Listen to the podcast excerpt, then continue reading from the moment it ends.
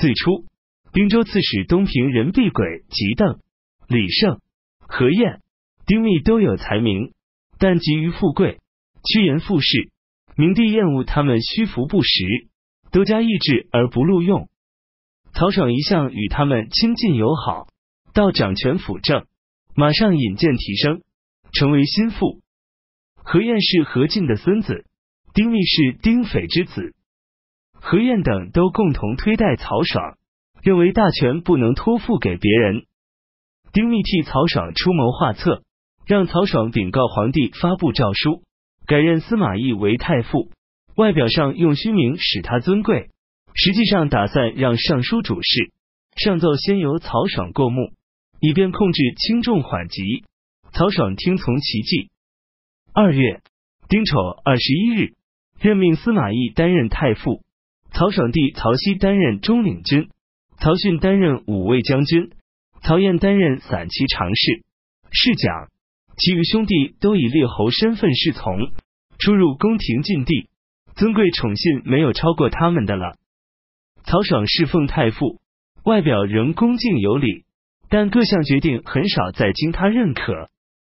曹爽让吏部尚书卢玉为仆射，而让何晏取而代之。任命邓、丁密担任尚书，毕轨担任司隶校尉，何晏等依仗曹爽势力用事。迎合的人升官进职，违抗的人罢黜斥退。朝廷内外都看风向形势，不敢违抗他们的意志。黄门侍郎傅古对曹爽的兄弟曹熙说：“何晏外表文静而内心浮躁，巧取好利，不求务本。我恐怕他一定先诱惑你们兄弟，人人志士将远远离去，而朝政将要荒废了。”何晏等于是对复古心怀不满。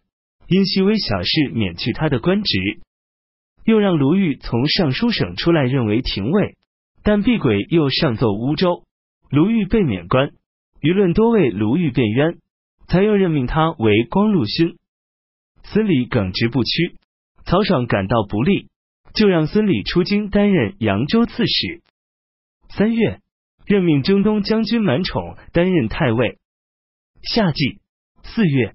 吴国督军使者杨率军攻击辽东守将，劫掠当地百姓而归。蜀国蒋琬担任大司马，东曹院前为人杨系，平素性情简慢，言语不多。蒋琬与他谈话，时时不做回答。有人对蒋琬说：“你与杨戏谈话，他竟不回答，太怠慢了。”蒋琬说：“人的心意不同，就像个人的面孔不同一样。”当面顺从，背后议论，是古人所警戒的。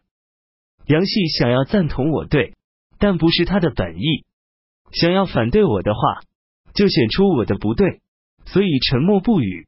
这是杨戏表里一致的地方。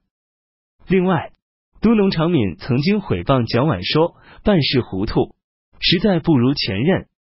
有人把话告诉蒋琬，主事官请求追查惩治杨敏，蒋琬说。我确实不如前任，没有什么要追查的。主事官请他说说糊涂表现在什么地方。蒋琬说：“既然不如前任，事情就不应该处理，事情不应该处理，就是糊涂了。”后来杨敏因犯事入狱，众人还担心他必被处死。蒋琬对他不报成见，杨敏得以免治重罪。秋季七月。魏帝开始亲临朝政。八月，大赦天下。冬季十月，吴国太常潘逊去世，吴王任命镇南将军吕岱接替潘逊，与陆逊共管荆州文书。吕岱时年已经八十，身体一直很健康，为官专心勤奋，亲自处理政事，与陆逊同心协力。事情办好时，两人互相推让。南方人士对他们非常称道。十二月，吴将廖氏杀临贺郡太守严刚等，自称平南将军，攻陷零陵、贵阳、山东、胶州各郡，聚众数万人。吕岱上表后，立即前往平乱，连夜兼程。吴王派遣使节在后追赶，任命吕岱为胶州牧，并派遣将领唐咨等率兵增援，前后相继。讨伐攻打了一年，终于平息叛乱，杀了廖氏及其党羽，各郡县全部平定。吕岱又返回武昌。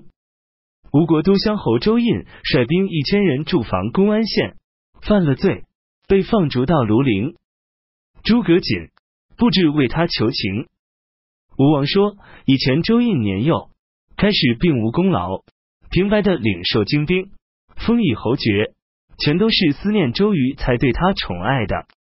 但周胤依仗恩宠，酗酒荒淫，恣意放纵，前后多次告诫，没有改悔。”我对周瑜的情谊同你们二位一样，乐于看到周胤有所成就，岂有终止？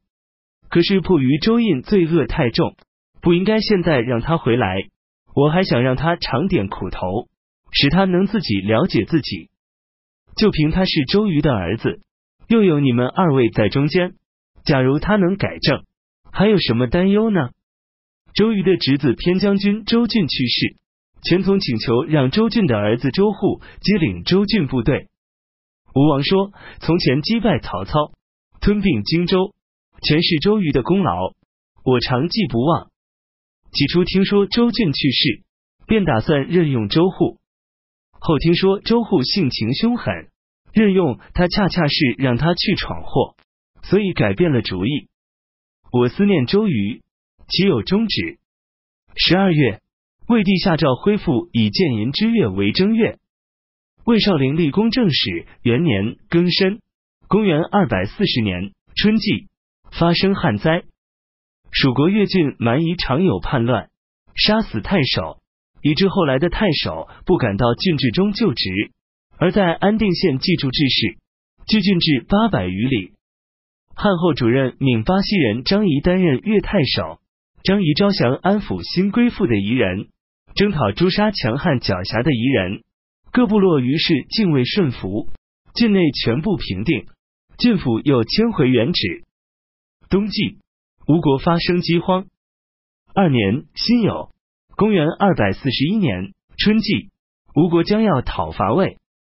零陵太守殷札对吴王说：“如今上天废弃曹氏，丧事凶杀不断出现，当此猛虎争斗之际。”而让一个孩子临政，陛下应当亲自统帅大军，夺取乱国，征服栓氏，进出荆州、扬州的人力物力，调查丁壮和老弱的人数，让丁壮执戟上阵，老弱转运物资，在西方让蜀汉在陇右驻屯，命诸葛瑾、朱然率领大军直指襄阳，陆逊、朱桓另外出征寿春。陛下御驾进军淮河以北，进攻青州、徐州、襄阳、寿春被我们围困。长安以西要全力防御蜀军。许昌、洛阳的军队势力要分散，我们多方牵制，同时进军，民众一定响应。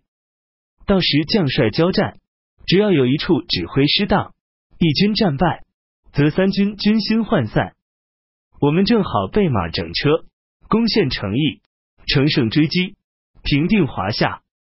如果我们不出动全部大军，只是像以前一样出动少量部队，则不足以完成大事，容易屡屡败退，民众疲沓，军威消失。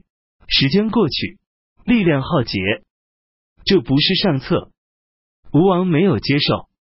夏季四月，吴国全从进击淮南，掘开韶碑堤岸。诸葛恪攻打陆安，朱然围困樊城，诸葛瑾攻打中，魏征东将军王陵、扬州刺史孙礼与全从在韶碑交战，全从败逃。荆州刺史胡志派出轻装部队救援樊城，有人说敌人强盛，不能靠近。